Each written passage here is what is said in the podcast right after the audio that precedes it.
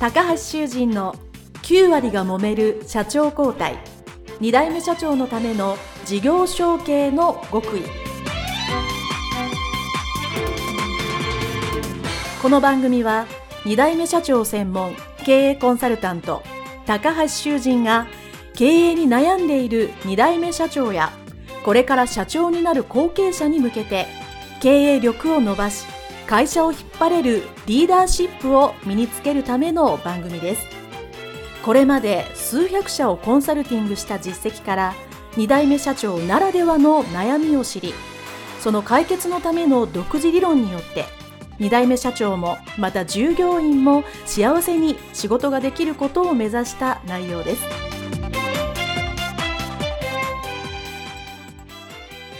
皆さんこんにちは。事業承継コンサルタントの高橋修人です本日は双葉鶏卵株式会社代表取締役平子健二様をですね、ズームのオンラインでお迎えしてのインタビューになります。平子社長よろしくお願いいたします。よろしくお願いします。はい。私と平子社長はですね、経営塾が一緒で学ばさせていただいた仲間ということで、以前から存じ上げていたので、ぜひお話を聞きたいなと思っておりまして、今日はですね、ズームでお話を伺わさせていただくことになります。どうぞよろしくお願いします。よろしくお願いします。はい。それでは、あの、会社とですね、平子社長自身の自己紹介を、えよろしくお願いいたします。はい。わかりました。皆様、はじめまして、双葉鶏卵株式会社代表しております、平子健二と申します。事業の内容としては、鶏卵とつきますから、卵の卸売業をしております。それと、今は温泉卵の製造販売という形が、今、まあ、2本立てで、えー、事業展開をしております。社歴的には47期目の会社になります。おお、47期。はい。はい。父が創業をして、それから私が2代目という形になっています。はい。はい。多分、このリスナーさんで、よくご存知の方もいると思いますが、鶏卵っていうとこう、イメージがつかないので、大きな鳥さんがいる建物があって、うん、はい。そこで餌を食べて卵を毎日産むみたいなイメージで合ってるんでしょうか？そうですね。よく聞かれるんですけど、弊社の方は、卸売業、農場さんで作っていただいた卵を、弊社の方に委託で作っていただいた卵をうちで仕入れて、それをスーパーさんとかに卸す業務をしています。なので、鶏という、その養鶏っていうんですけれども、養鶏はしておりません。流通だけですね。卵を仕入れて、おっしゃると流通する、まあ、卸売業のお仕事ということですよね。そうですね。はい。はい、それと、温泉卵の製造販売と。はい。いう形でやっております。今、あの、メインのお客様としては、まあ、福島県のいわき市に今、事業所があるんですけれども、そちらっていうと、よく皆さんお聞きになられるのが、ハワイアンズ。いわき市というと、スパリートとハワイアンズ。それと、福島県の県立の水族館があります。うんうん、珍しいんですよね。民間の水族館っていうのはあると思うんですけれども、県立の水族館、はい、アクアマリン福島というところがあります。はい。それが結構有名ですね。いわき市と言います。はい。そちらで事業を営んでおります。ああ、すごいですね。えっと、まあ、47期ということで、じゃあ、お父様が創業された彼は、その、今のお仕事、まあ、卵の卸売っていうのをされてたっていうことでいいんですよね。そうです、そうです。うちの父は、40で脱サラしました。おそれまでは、薬品外関係の会社の役員をしてたんですけれども、うん、ちょっと思うところがあって、はい、40になって脱サラをして、今、双葉鶏卵という会社を起こして、はい。で、えー、65までですから、25年間代表してて、うん、それと、それでは違うの、それから引き継いで、じゃあ、40歳脱サラした時に、なんかこう、どうして始めたとか、なんか、そういうこう、始めた時の思いとかって聞かれたことありますか？父がですね。はい。薬品関係といっても、あの、人の薬品ではなくて、動物薬品、動物用のその薬品を卸してたんですね。はい。えー、で、そちらのところで、その当時ですね、本当にまだスーパーというのが、今みたいなあの、大手の GMS とかそういう大手さんではなくて、うん、やっとあのミニスーパーというのがちょこちょこ出始めた頃だったんですよ。うん、うん、はい。ちょうど年代的に。それまで卵っていうと、私学生時代なんかは、東京の下板橋に住んでたんですけど、はいその当時、まだスーパーっていうのはあったことはあったんですけど、まだ八百屋さんで卵売ってたんですうんうん。ああ、そうですね。昔、八百屋さんで売ってましたね。こう、卵の、積んで入れ、ね。入れ物に入れて、うんなんていうのかな、そこそ、それこそザルみたいのに入れて、ざだからそういう時代だったんですよ。卵を一個ずつね、パックというんじゃなくて、うんそれこそ袋に入れて、売ってくれた時代だったんですね。はい。はい。まだありましたね。で、私の父が創業した頃はちょうどそういう時代から徐々にミニスーパーというのが出始めて、パックという、要するに今皆さんが店頭で見ているように、10個入れのパックとかってパック詰めの卵が少しずつ流通し始めた頃だったんですね。で、私の父がその動物用の医薬品を養鶏場に収めてたもんですから、うんちょうどその、私の父も医薬品会社に勤めてるとはいえ、大学を卒業してるとかではなくて、うちの父は昔の尋常小学校ぐらいしか出てないんですよ。おー、そうなですなんので、まあ、自分のそれこそ営業力一本で会社の中である程度地位まで行ったんですけれども、やっぱり40ぐらいになって、いろいろ社内であったと思うんですね。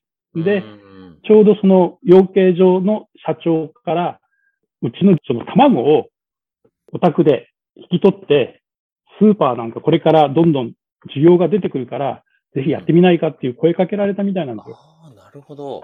うん、それで、じゃあ分かりましたっていうことで、うちの父がケーランの卸売業っていうのを始めたんですね。それまでやっぱり、じゃあ養鶏場でそれをやらないのかっていうと、やっぱり生産者は、なんて言うんでしょうね。やっぱり作るだけが一生懸命で、うん売るっていうことに対しては、あんまりこう積極的ではなかったみたいなんですよ。だからまあ、要は、うちの父の営業力を見て、こういったとやれるなと思ったんだと思うんですね。卵売ってくれるんじゃないかと。そうそう、卵売ってくれるんじゃないかということで、まあ、うちの父もその、自分の今勤めてる会社の中ではある程度こう限界が見えてたみたいなので、うんじゃあ今やり直すならば40だろうと、もう50になったら動けないから、40だったらばまだ動けるだろうということで、始めたみたいですね。うん。じゃあその40歳で始められた時っていうのは、平子社長はおいくつぐらいだったんですか？12歳だったと思いますね。12歳。じゃあうん12歳ぐらいだと、なんとなくお父さんがサラリーマンからまあその社長になるっていうのは、なんとなく家の中で聞いたりしたと思うんですけど、はい。なんかその時覚えてることってあります？順番的には、声かけられたのが先ではなくて、うちの父は勤めてた会社を、まあ、ある事情があって、うん。辞めちゃったんですよ。ああ、まず辞めちゃった方が先だったんですよ。うんうんうん。うん。で、やっぱりだ、父も大変だったんだと思うんですね。うん会社は辞めたけれど、今みたいに多分なんか、わかんないですけど、職案っていうのがあったのかどうか、その当時。うんただね、叩き上げみたいな形でやってきたので、うんうんいや、これからっていう時に、じゃあどうしようかっていう。ただ、その先ほど言ったみたいに、ちょうどその、辞めたって聞いたら、うんうちの卵を扱って売ってみないかって声かけられてもらったのが、それからですね、やっぱりね。じゃあその、将来、じゃあこの会社を継ぐのかなっていうのは、平子少年は思っていたんでしょうか？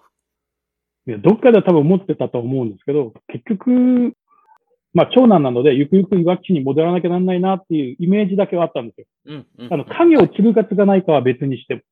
うん、なるほど、はい。なので地元の企業に勤めようっていうことで、大学に出てたところに就活しに行ったら、たまたまコンピューター関係の会社で、だから全然あの、家業とは関係ないところで就職しました。はいなるほど。じゃあ、それで何年かサラリーマンをされたサラリーマンしましたはい。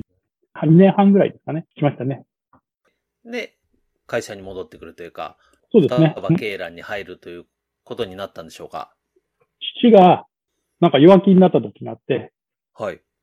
できたら、まあ、会社に戻ってこないかっていう話をしてもらって、で、その時お父に、様から、はい。そう、ちょうど私もその、コンピューターのソフトウェアの会社に勤めてたんですけど、はい。私が就職した会社っていうのは、まあ、その技術者を派遣してる側の会社だったんですよ。うんうんうん。そうするとですけど、いわき市で採用はされたものの、勤務先は東京だったんですはい、よ。最初から。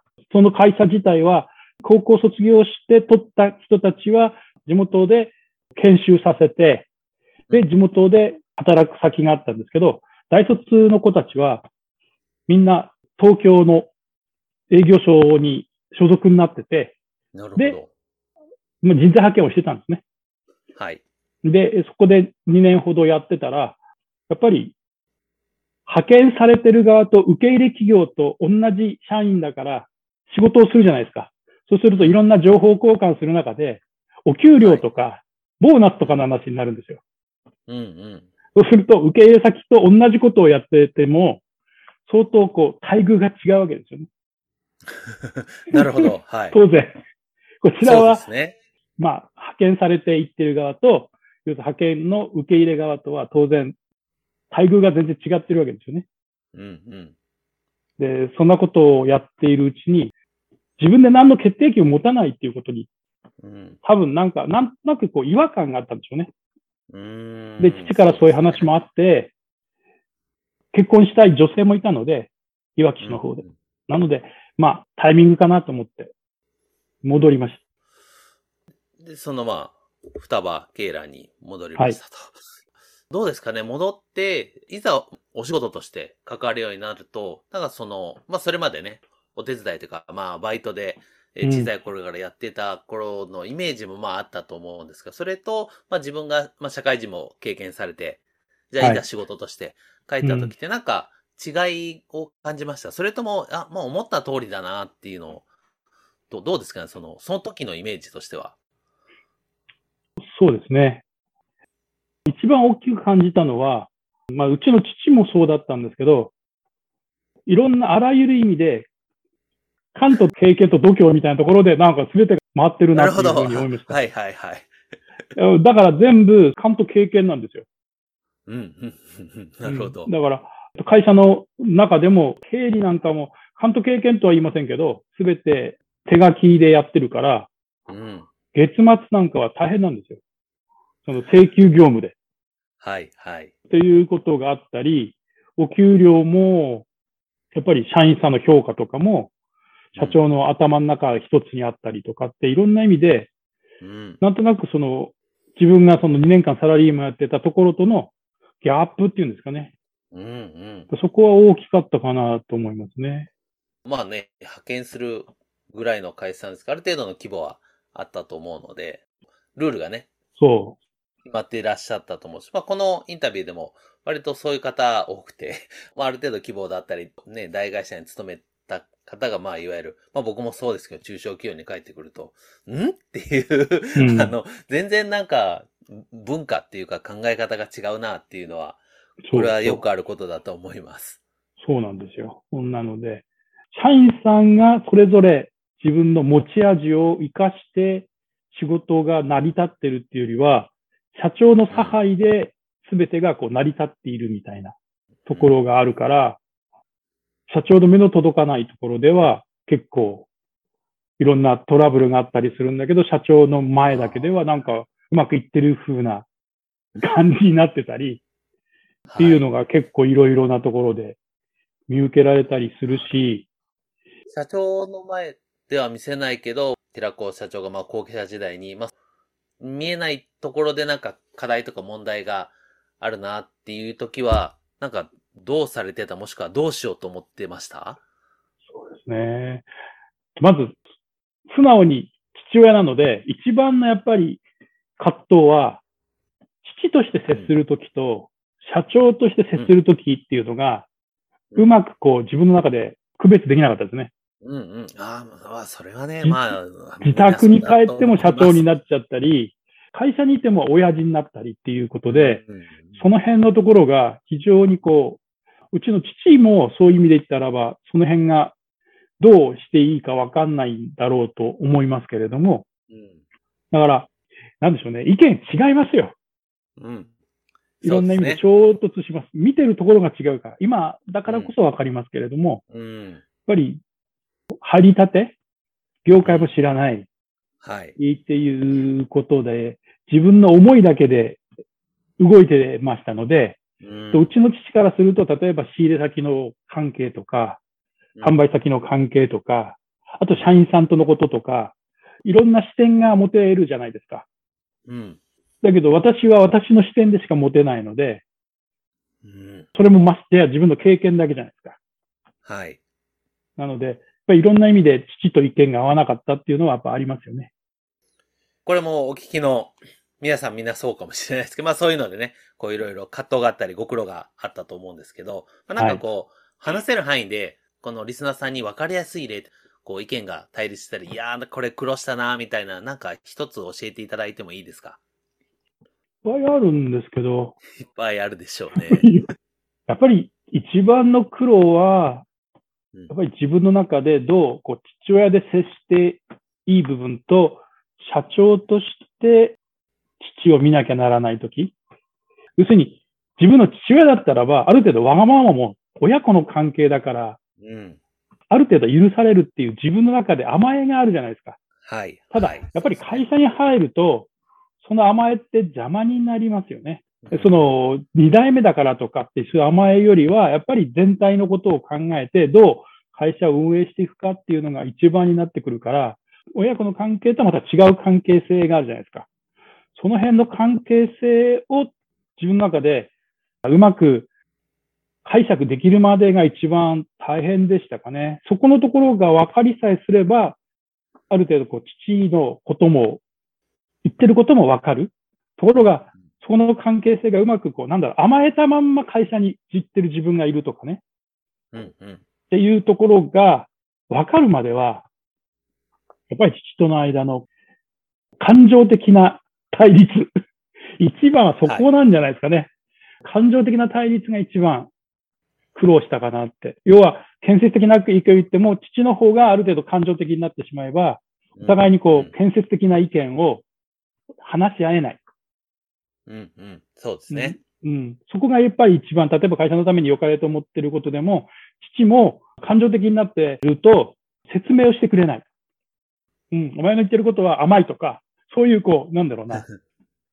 一方的にこう否定されてしまうと、はい。はい。そこのところがこう、なんで。考えが甘いのかとか、どうしてそのやり方だとうまくいかないのかっていうのを説明してもらえると非常にありがたかったんですけど、うん。そのところがなくて、その意見ダメとか、結果しか言ってくれない。そうなってくると、やっぱり私もどうしても感情的になってしまうと、一方的にこう否定されてしまうから、はい。そこが一番辛かったですかね。うん、そうですね。うん。じゃあ、その、後継者時代って何年間ぐらいあったんですかね？13年。?13 年。13年ですね。あ割と長いですよね。じゃあその13年の中で当然そういうこうお父様と葛藤があったり意見の対立ははいもちろんあったと思うんですけど、その13年の中でお仕事の中で頑張ることはすごくやられたと思うんですけど、まあそれはい。以外のところで、まあ例えばよくあるのは資格を取ったとか、社外でこういう勉強をしたとか、こういう経験を積んだみたいな、まあ自分がこうよりよく、もしくは次の社長になるために、その当時はこういうのを会社以外で頑張ってたなとか、なんかそういう努力してたことってありますか？ちょうどその、自分が後継者っていう形で認識されるまで、やっぱある程度地位を、うちの父がこいつを後継者にするんだっていうのを対外的に認めさせるためには、ある程度地位を与えないといけないじゃないですか。それまで、では、まあ、うちの父としても、内々では思ってたにしても、やっぱり来てすぐ専務っていう形ではないじゃないですか。うん、うん。な、もう、やっぱり平社員からずっといて、10年ぐらいいてからですよね、初めてその、うちの会社自体がそんなに成熟された組織で人数もいないので、部長が一人役職としていただけなんですよ。うん、うん。はい。役職ってついてる人はね。あとはみんななんか平等みたいな。うん、まあ、社長がいて、部長がいて、その下みんな一緒みたいな。ただ経理はまあ、一部経理の担当の人がいて、その人だけは別格だったんですけど、経理担当なので。あとはみんなこう、まあ、パートさん、パートさんっていう役職、まあ、役職じゃないけど、パートさん、パートさん、一律。その中で主任さんも何もいなくて、パートさん一律だったんですよ。はいで、男の営業の担当のものが4人いて、4人の中の部長が1人いて、うんうんっていう形だったんですね。はい。なので、私も10年間は、まあ、その役職なしでうん。いたんですよ。おーすごい。で、えーっと、父が多分その次の代のこと、後継者をやっぱりちゃんとしなきゃならないっていうことで、専務っていうのをじゃあつけるからっていうことで、専務っていう形で3年間はい。やって、まあ代表になるわけですけど、その専務の時代からですよね。いろいろ外にこう出るようになったというか、うん。まあいろんな人から声かけていただいたのは、それまでは平の時代は別になんてことなく仕事を覚えるのと、はい。そちらの方に10年間いましたからね。一緒に。になって。まあ、外回りもやり、中のこともやり、うん。ということで。で、専務になってから3年目になって初めてその後継者育成のために、まあ、いろんなプログラムがあって、そのプログラムに参加させてもらったりとか、二代目社長のために、後継者育成のプログラムっていうのが、地元であったんですよ。やっぱり商工会とか。こう、経営を勉強するみたいなこそうですね。とですかね。はい。うん。うん。そういうところに参加して、まあ、いろんな会社の二代目次期経営者の人たちとの交流はい。のを少しずつ始めましたかね。うんそっからですね、経営っていうのをこう学ぶようになったのは、うん。うん。うん。視点的にね。それまではやっぱり、まあ、後継者でありながら、まあ、地位がないので、うん。役職がないので、一般の平と一緒じゃないですか。そうですね。ただ周りは二代目だっていう意識はあったかもしれないですけど、うん、でも、本人的にはね、なんとなくモヤモヤした状態が10年間いたので、うん先ほど言ったみたいな感じ。そうですよね。やっぱりその、ね、次どうするかっていうのを、役職もそうですし、それに対してこう、ね、当然、毎日のお仕事は一生懸命するけど、その次がどうするんだっていうイメージが湧かないと、何をするにしてもね、その先に進めないですよね。そうそう。そう。やっぱりそれは、そういうのが昭和時代の親父なので、なかなかそういうのを言い出せない。改まってどうしたいんだとかっていうのも、多分なんでしょうね。聞けなかったんでしょうね。父がね。うん。はい。はい。はい。ありがとうございます。それでは後継者時代のお話ですね。たくさんお話いただきました。えー社長になられてからのお話はまた後半でお聞きしたいと思いますので、えー平子社長のインタビューですね、えー前半これで終了したいと思います。どうもありがとうございましたあり。がとうございました。